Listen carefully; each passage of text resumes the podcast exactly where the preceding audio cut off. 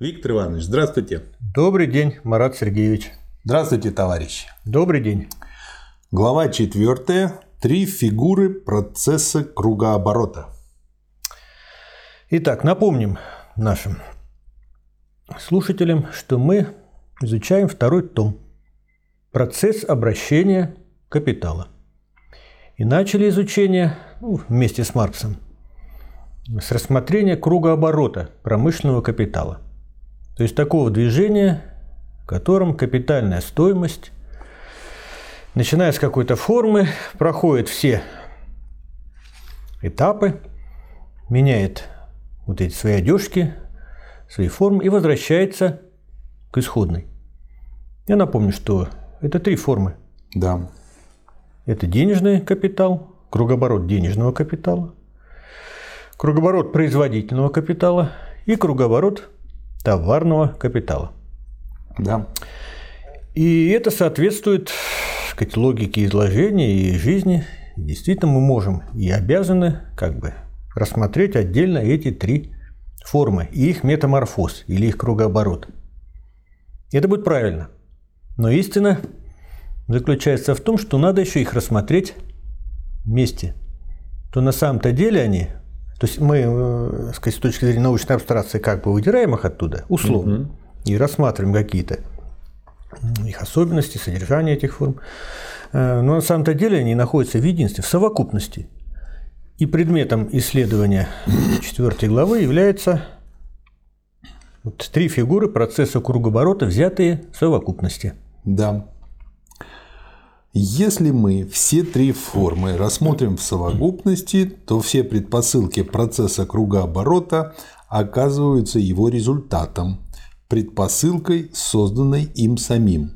Каждый момент является исходным пунктом, переходным пунктом и пунктом возвращения. Процесс кругооборота, взятый в целом, выступает как единство процесса производства и процесса обращения – Процесс производства становится посредствующим звеном процесса обращения и наоборот. Для всех трех кругооборотов общим является следующее двоеточие. Увеличение стоимости как определяющая цель, как движущий мотив. В первом это выражено в самой форме. Форма вторая начинается с P самого процесса увеличения стоимости. В форме 3 кругооборот начинается с возросшей стоимости и заканчивается вновь возросшей стоимостью, даже если движение повторяется в прежнем масштабе. Давайте остановимся на этом да. моменте. Итак, цель капиталистического производства, я думаю, все уже усвоили. Это получение прибавочной стоимости, если коротко сказать. Угу. И в первом томе Марс раскрыл, как это происходит. Как да. происходит внутри производства – когда капитал высасывает из наемного труда, из рабочих прибавочную стоимость. А здесь рассматриваются формы движения. Итак, три у нас формы кругооборота капитала. Итак, денежный. На руках у капиталиста определенная сумма денег. Угу. И вот она проходит свой метаморфоз и возвращается уже не просто, сказать, э, не просто получаются деньги, равные первым деньгам, первоначальным, а деньги с некоторым превращением. В них да. уже заложено вот это превращение прибавочной стоимости. Кругоборот товарного капитала. Вот товары, да, совокупность товаров. Но у них вообще тоже заложена прибавочная стоимость. Ну, то есть, проходя через процесс производства, угу. капиталист снова получает товары, уже, в которых заложена прибавочная стоимость. Но что касается кругоборота производительного капитала, то здесь Прибавочная стоимость просто создается, получается, непосредственно, так сказать, производстве. И даже об обозначении, понятно, многоточие ставится. Да. В постоянно вращающемся кругу каждый пункт есть одновременно и исходный пункт, и пункт возвращения. Если это круговое движение прервано, то не каждый исходный пункт есть пункт возвращения. Так, мы видели, что не только каждый отдельный кругооборот предполагает другой, но и что повторение кругооборота в одной форме предполагает кругооборот и в других формах. Таким образом, все различие представляется чисто формальным или даже чисто субъективным различием, существующим лишь для наблюдателя. В действительности же каждый индивидуальный промышленный капитал находится во всех трех кругооборотах одновременно. Следовательно, весь кругооборот есть действительное единство трех его форм. Непрерывность есть характерный признак капиталистического производства – она обусловлена технической основой этого последнего, хотя и не всегда, безусловно, достижима. Ну, вот можно тоже прокомментировать вот, ту логику Марса, которую и цепь доказательств, которую он привел, и вы сейчас привели. Может, кто-то наивно думает, что капитал, если рассматривать его как движение, он находится сначала, скажем, в денежной форме весь, потом весь производительной форме, затем товарной. Ну нет, конечно, достаточно посмотреть, говорится, на жизнь, даже на поверхность жизни, э, взять любой бухгалтерский баланс любого предприятия. И, и что там видно? Да, там всегда все три формы присутствуют. Конечно, конечно. Потому что вот идет процесс производства. Рабочие за станками стоят, да, это понятно. Да. Но с другой стороны, на складе есть какой-то остаток товаров в любом случае. Да это же, и, и который совершает свое движение, возвращаясь к исходной, это движение товарного капитала. На банковских счетах да. всегда есть деньги, которые тоже совершают свою функцию. То есть на самом деле кругооборот промышленного капитала это не просто какая-то совокупность, сумма да, этих угу. трех кругооборотов, это единство их. Это непрерывный процесс. Да, и как я понимаю, он э, в этом процессе само возрастает. Совершенно верно. И вот первая мысль, которую вы привели, что целью является самовозрастание капитала. То есть получение прибавочной стоимости в конечном итоге это постоянное да. самовозрастание капитала. Да. На всех этапах. То есть правильный капиталист всегда думает о том, как на каждом этапе это должно возрастать. Да, я внесу маленькое уточнение. Не просто правильный, а капиталист, соответствующий понятию капиталиста, как персонифицированный капитал. Да. Действительный кругооборот промышленного капитала в своей непрерывности является поэтому не только единством процесса обращения и процесса производства, но и единством всех его трех кругооборотов.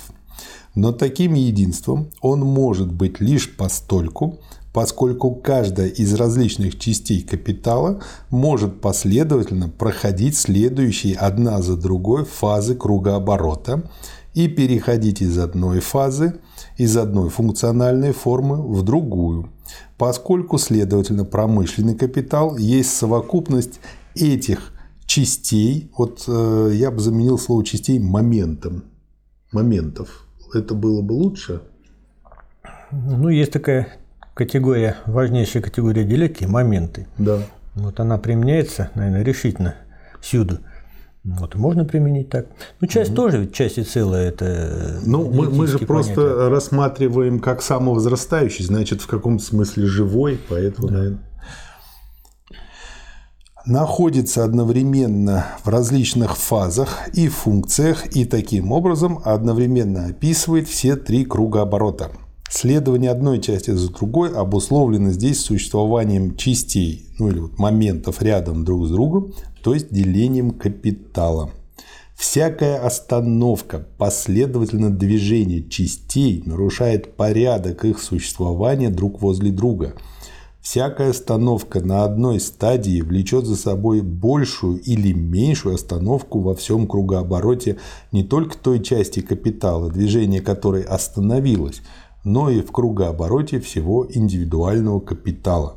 Отсюда, кстати, становится понятным, откуда появились вот эти системы поставки just in case и другие, которые позволяют более эффективно крутиться этому. Здесь много моментов. Ну, здесь достаточно просто и понятно. Если капиталисту не удается реализовать товары на складе, Весь процесс кругооборота встал. Ну, он перестанет быть капиталистом через Хорошо. Забастовка на его предприятии. Еще рабочим. веселей. Да. То есть производительный капитал на этом этапе значит, тоже весь кругооборот стал. Это, кстати, объясняет, почему забастовка является таким хорошим методом для рабочих. Да. Потому что в самую точку бьет. Одна часть капитала всегда, однако, меняющаяся, постоянно воспроизводимая, существует в виде товарного капитала, превращающегося в деньги. Другая часть в виде денежного капитала, превращающегося в производительный капитал. Третья в виде производительного капитала, превращающегося в товарный капитал. Постоянное наличие всех трех форм достигается тем, что весь капитал в своем кругообороте проходит именно эти три фазы. Следовательно, капитал как целое одновременно находится в своих различных фазах, пространственно расположенных рядом одна с другой. Но каждая часть постоянно переходит по очереди из одной фазы, из одной функциональной формы в другую и таким путем поочередно функционирует во всех формах. Таким образом, эти формы – суть текучие формы, одновременность которых опосредствуется их последовательностью. Каждая форма следует за другой и предшествует другой, так что возвращение одной части капитала к одной форме обусловлено возвращением другой части к другой форме. Каждая часть непрестанно совершает свой собственный оборот, но в этой форме находится каждый раз другая часть капитала, и эти особые обороты образуют лишь одновременные и последовательные моменты процесса в целом. Только в единстве трех кругооборотов осуществляется непрерывность всего процесса вместо изображенной выше прерывности. Весь общественный капитал всегда обладает этой непрерывностью, и его процесс всегда есть единство трех кругооборотов. Знаете, что мне это напомнило? Троицу. Ну, это уж а, не, не э, в плане, как бы вот какой смысл там она несет для верующих людей, а в том смысле, что является канонической троицей. И там такие соприсно сущность, едино сущность и так далее. Вот есть несколько требований для того, чтобы икона, которая описывает троичность Бога, была канонической. И Рублевская икона считается таким каноном. Но я увидел в этих требованиях, вот к, этой, к этим иконам, именно вот описание Марксом. То есть там Бог триедин, три момента, но он един при этом. Они между собой взаимодействуют, ведут беседу, перетекают друг в друга. И а, это поначалу также непривычно было и для церковников. У них там по этому поводу очень много дискуссий было. Но вот факт такой, что вот есть в общем, общее... они предтечи диалектики, да? Да, да, в том-то и дело. Очень интересно получается. Капитал как самовозрастающая стоимость заключает в себе не только классовые отношения, не только определенный характер общества, покоящийся на том, что труд существует как наемный труд. Капитал есть движение, процесс кругооборота, проходящий различные стадии, процесс, который в свою очередь заключает в себе три различные формы процесса кругооборота. Поэтому капитал можно понять лишь как движение, а не как вещь, пребывающую в покое. Необычайно так сказать, глубокие и яркие так сказать, мысли. Да? Угу. Я предлагаю, давайте мы немного остановимся здесь. Вот в первом томе, первый том, это что процесс производства капитала. Угу. Как вот происходит высасывание, как мы уже говорили, ну, создание прибавочной стоимости, высасывание капитала их из рабочих. И Марсу здесь отмечает, что капитал – это есть, во-первых, э, процесс, э, покоящийся на том, что труд существует как наемный труд. Да. Но этого недостаточно. Он идет дальше – как бы глубже.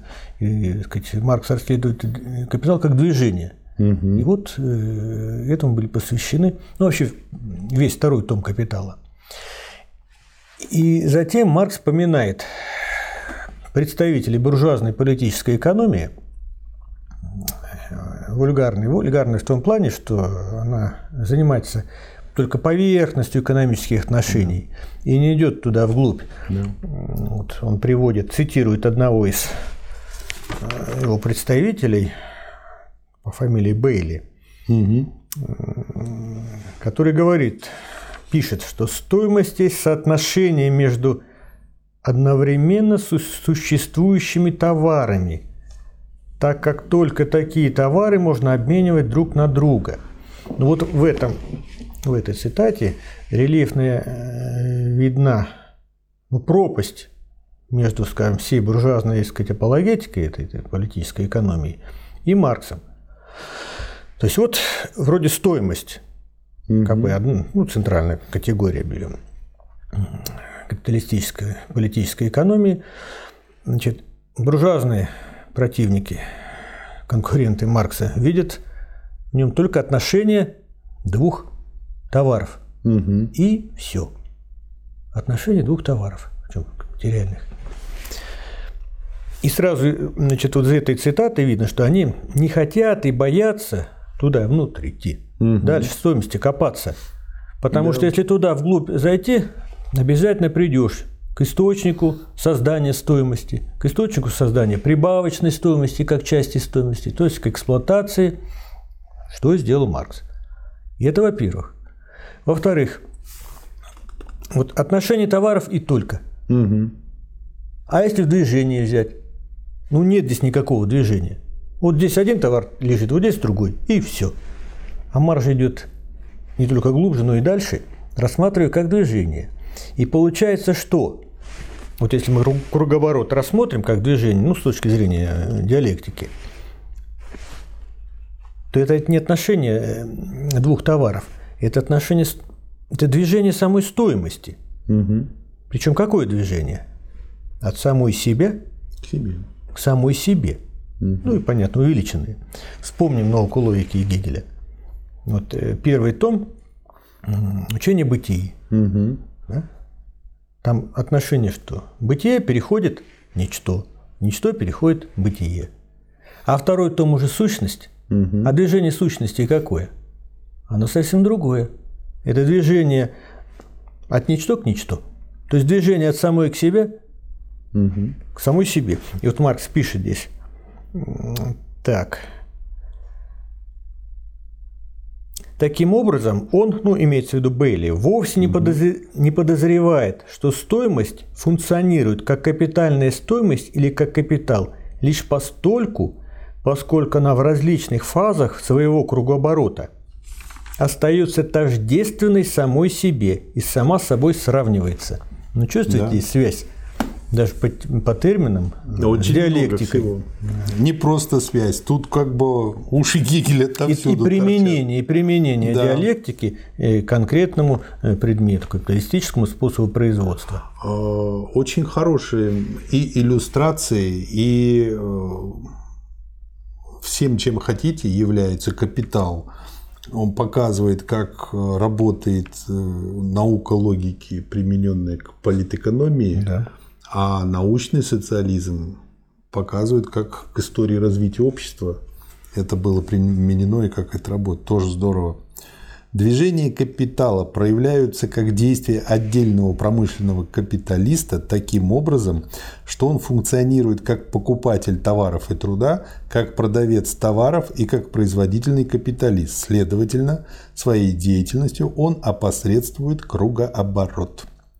Чем острее и чаще становятся революции в стоимости, тем больше автоматическая действующая сила стихийного процесса природы движения стоимости, ставшей самостоятельной, торжествует над предусмотрительностью и расчетливостью отдельного капиталиста. Тем больше ход нормального производства подчиняется ненормальной спекуляции, тем больше опасности подвергается существование отдельных капиталов.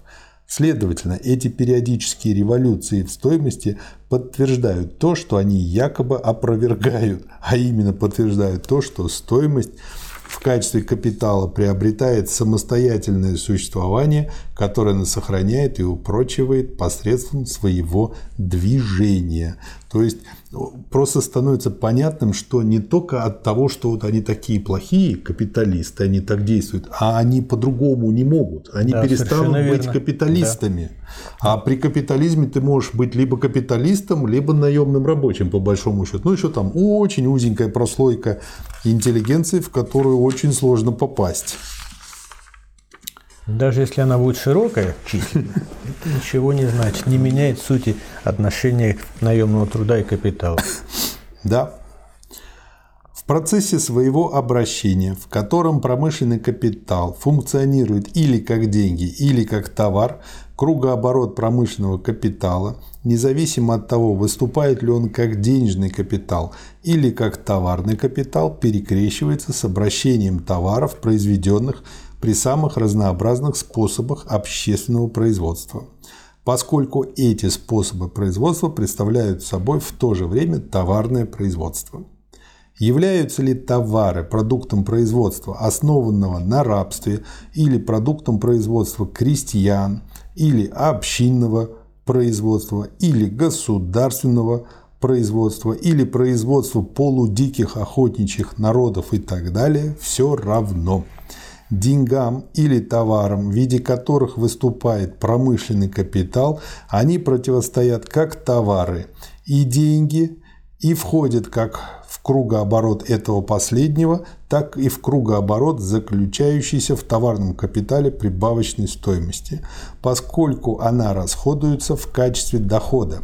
Следовательно, они входят в обе ветви обращения товарного капитала – Характер процесса производства, результатом которого они являются, не имеет значения. В качестве товаров они функционируют на рынке и в качестве товаров вступают в кругооборот промышленного капитала, равно как и обращения, заключающиеся в товарном капитале прибавочной стоимости. Следовательно, всесторонний характер их происхождения, существование рынка как мирового рынка – вот что служит отличительной чертой процесса обращения промышленного капитала сказанное о чужих товарах в равной мере относится и к чужим деньгам.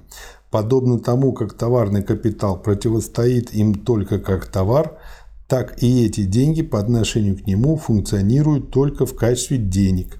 Деньги функционируют здесь как мировые деньги.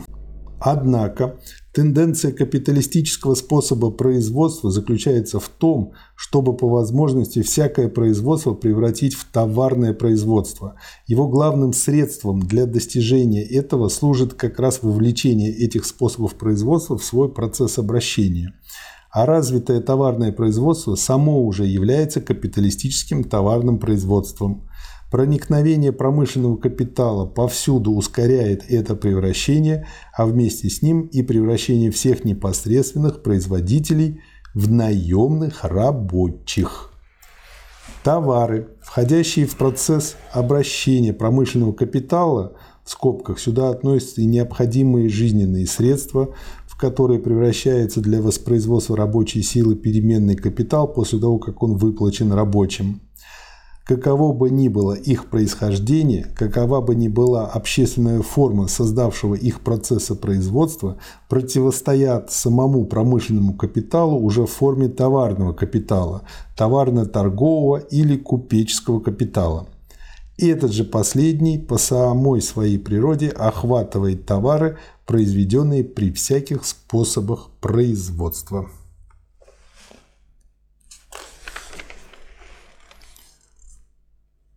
Вот тут очень интересный абзац.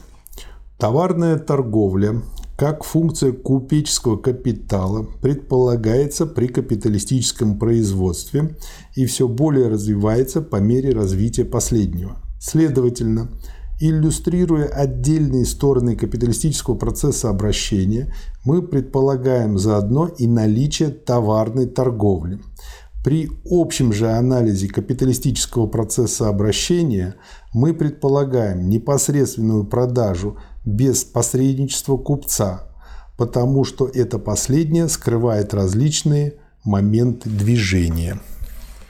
Вот значит, капитал Вот здесь рассматривается движение угу. круговорот промышленного капитала.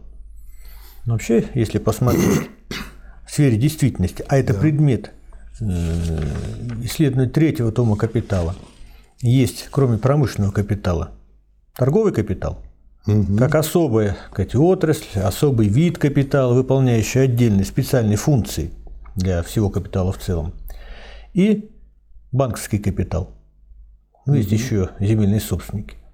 Вот. Но это предмет уже исследования третьего тома капитала. Это не значит, что Марс как бы упустил вот из этого исследования. Просто для рассмотрения обращения капитала можно абстрагироваться от этих угу. видов, но затем он их рассматривает уже отдельно и в, в связи э, с движением капитала в целом. Угу. Чем больше скорость обращения денег, чем быстрее, следовательно, каждый отдельный капитал совершает ряд своих товарных или денежных метаморфозов, благодаря этому одна и та же масса капитальной стоимости требует для своего обращения тем меньше денег, чем больше деньги функционируют в качестве средства платежа. Следовательно, чем в большей степени, например, при возмещении товарного капитала средствами его производства приходится оплачивать лишь разницу при сведении балансов и чем короче сроки платежа при выплате, например, заработной платы. С другой стороны, если скорость обращения и все другие обстоятельства предполагаются неизменными, то количество денег, которое должно обращаться в виде денежного капитала, определяется суммой цен товаров, цена умноженная на количество товаров, или, если даны количество в стоимости товаров, стоимостью самих денег. Но здесь надо вспомнить да. самое начало первого тома «Капитала». Угу. Маркс рассматривает количество денег, необходимых для обращения. Ну, имеется в виду для товарного обращения. Ну, сколько нужно денег? Чтобы хватало в экономике. Да. Чтобы угу. они обслуживали процесс обращения, купли и продажи товаров. Да. Вот брать надо всю совокупность товаров, угу. ну, точнее, всю сумму цен этих товаров. Угу. То есть количество товаров, э, цена одного товара умножается на количество этих товаров. Угу. Сумма цен. А сколько нужно денег? Еще второй важнейший фактор – это скорость обращения денег. То есть сколько циклов оборота вот этого да, ну, скажем, за год берет, берет год. год, как угу. правило, да. Вот.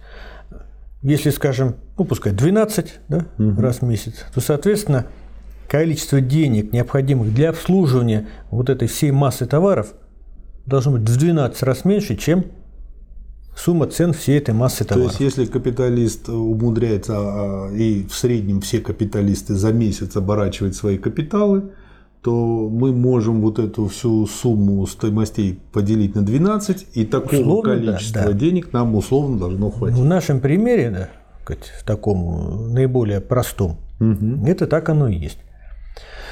И сейчас вот Маркс, видите, вернулся к тому, что угу. он, э, скажем так, раскрыл и рассмотрел в первом томе «Капитала», уже применительно да. к движению промышленного капитала. Да. Одной из наиболее осязательных особенностей процесса кругооборота промышленного капитала, а следовательно и капиталистического производства, является то обстоятельство, что с одной стороны элементы, образующие производительный капитал, должны поступать с товарного рынка и постоянно возобновляться при посредстве товарного рынка, то есть постоянно должны покупаться как товары, а с другой стороны продукт процесса труда выходит из этого процесса как товар и каждый раз должен снова продаваться как товар. Отличительной чертой капиталистического производства является тот объем, в котором продукт производится как предмет торговли, как товар, а следовательно и тот объем, в котором элементы, образующие продукт, должны в качестве предметов торговли, в качестве товаров снова войти в то хозяйство, из которого выходит этот продукт. В действительности капиталистическое производство есть такое товарное производство, которое стало всеобщей формой производства, но оно является таковым и по мере своего развития становится все более таковым лишь потому, что здесь сам труд оказывается товаром. Лишь потому, что рабочий продает труд, то есть продает функцию своей рабочей силы, и при том, как мы предполагаем, продает по ее стоимости, определяемой издержками производства. Я почему здесь еще все это выделяю? Это как бы вот мы же начиная с чтения Ленина, и я просто вижу, откуда берутся все вот эти определения, которые использовались Лениным, например. Капиталист бросает в обращение меньше стоимостей в денежной форме, чем он из него извлекает, потому что он бросает в него стоимостей в товарной форме больше, чем извлек их оттуда в товарной форме. Поскольку он функционирует лишь как олицетворение капитала, как промышленный капиталист, постольку его предложение товарных стоимостей всегда больше, чем его спрос на товарные стоимости. Поэтому, если бы его предложение и спрос взаимно покрывались, то это означало бы, что его капитал не возрастает по стоимости. Капитал не функционировал бы как производительный капитал, Производительный капитал превращался бы в товарный капитал, неоплодотворенный прибавочной стоимостью. Во время процесса производства он не извлекал бы из рабочей силы прибавочной стоимости в товарной форме, следовательно, вообще не функционировал бы как капитал. Капиталист действительно должен продавать дороже, чем купил, но это удается ему только потому, что он посредством капиталистического процесса производства превращает купленный им более дешевый товар, так как этот товар имеет меньшую стоимость, в товар большей стоимости, следовательно, в более дорогой товар он продает дороже не потому, что продает свой товар выше его стоимости, а потому, что продает товар такой стоимости, которая выше суммы стоимости элементов его производства. Норма, в какой капиталист увеличивает стоимость своего капитала, тем больше, чем больше разница между его предложением и его спросом. То есть, чем больше избыток той товарной стоимости, которую он предлагал, на той товарной стоимости, на которую он предъявляет спрос. Его цель состоит не в том, чтобы спрос и предложение взаимно покрылись, а в том, чтобы они по возможности не покрывались, чтобы его предложение превышало его спрос. Может быть, на слух будет и сложно воспринять да, эту мысль Маркса, хотя он здесь в известной степени полемизирует со своими противниками да, из стана буржуазной политической экономии. Повторимся, что вот изучение, рассмотрение взаимоотношений спроса и предложения – это любимейшая тема всей буржуазной политической экономии вульгарной. Да. Вот, любим. Им хлебом не корми, вот только это дай поизучать. Да. Но они постоянно натыкаются на проблемы. И одна из них Следующее. Ну как вот, откуда появляется прибыль у капиталистов? Прибавочная да. стоимость. Потому что если не заглянуть туда вглубь, угу. ничего не понятно. И отсюда появляются различные домыслы. Это вот просто талантливый капиталист. Вот он купил подешевле, продал подороже, да и так далее. И вот в этом кругу они вот так и вертятся. А маржи, которые раскрыл, источники, это увеличение капитальной стоимости, увеличение капитала, вот как бы э, уже поднялся до уровня спроса и предложения и раскрывает нам эти закономерности, полемизируя э, со своими противниками. И э, правильно ли я понял, что отсюда следует следующее? Когда происходит социалистическая революция и Э, мы национализируем предприятия крупные, монополистические. Первое, что мы должны закрыть и запретить делать, это как раз-таки вот э, пытаться делать вот так, как поступает капиталист. Купить подешевле, потом произвести более дорогой товар и продать его. И вот на этом э, работать. То есть мы должны вот тут ему вот эту его капиталистическую фенечку прикрыть. Это не будет еще социализм, но это уже будет начало движения к социализму. Ну, можно сказать, вот то, что это начало движения к социализму, это совершенно правильно. Угу. Вот совершилась революция. Да. Как у нас в стране. Да. 25 да. октября. установлена диктатура пролетариата, то есть рабочий класс взял власть в свои руки, правительство назначил, да. правительство стало принимать первые декреты и так далее. А в экономике-то что у нас? Вот капитализм остался, угу. который, так сказать, описывает Маркс. Даже после того, когда советская власть или рабочая власть национализирует предприятия, пускай часть, вот исчезнет капитализм? Нет, угу. Нет еще не исчезнет. Да. Ну, взял вот в собственность. Капиталистов прогнали, вроде как, с этих заводов. Но эти отношения товарного производства еще не заменены, на, угу. э, то есть они не вытеснены новыми не, да. непосредственно общественными отношениями, отношениями непосредственно общественного производства, которые еще надо строить. Угу. Поэтому общая постановка вопроса совершенно верно. Еще только в начале пути. Да. И дальше Маркс э, переходит к воспроизводству. Предположим, что капиталист лично потребляет всю прибавочную стоимость D малая и превращает снова в производительный капитал только сумму, равную величине первоначального капитала К. В таком случае спрос капиталиста по стоимости равен его предложению, но не равен в связи с движением его капитала. Как капиталист он предъявляет спрос только на 4 пятых своего предложения по величине стоимости. Одну пятую он потребляет как некапиталист, не в силу своих функций капиталиста, а на свои личные потребности или удовольствия. Счет его, выраженный в процентах, таков. Спрос его как капиталиста 100, предложение 120, Спрос его как человека, любящего пожить в свое удовольствие, 20, предложение 0. Сумма спроса и сумма предложения равны 120 и 120. Это предположение равнозначно тому, что капиталистического производства не существует, а потому не существует и самого промышленного капиталиста.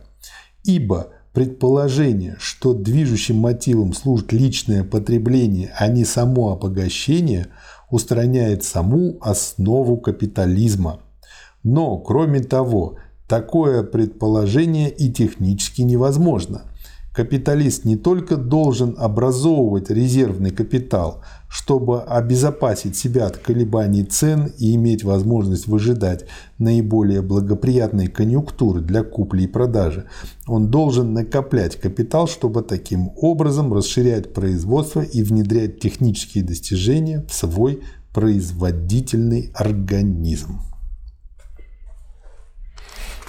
Вот э, как бы, то есть получается, да, но это будет вот началом движения к построению социалистического общества. Если мы вот так вот как бы обезопасим капиталиста, вырвем у него жало, ясно, что это только начало движения, и дальше нужно, чтобы все переросло в социалистический способ производства. Но это первый обязательный шаг, который надо сделать сразу после революции. Конечно, это один из первых шагов.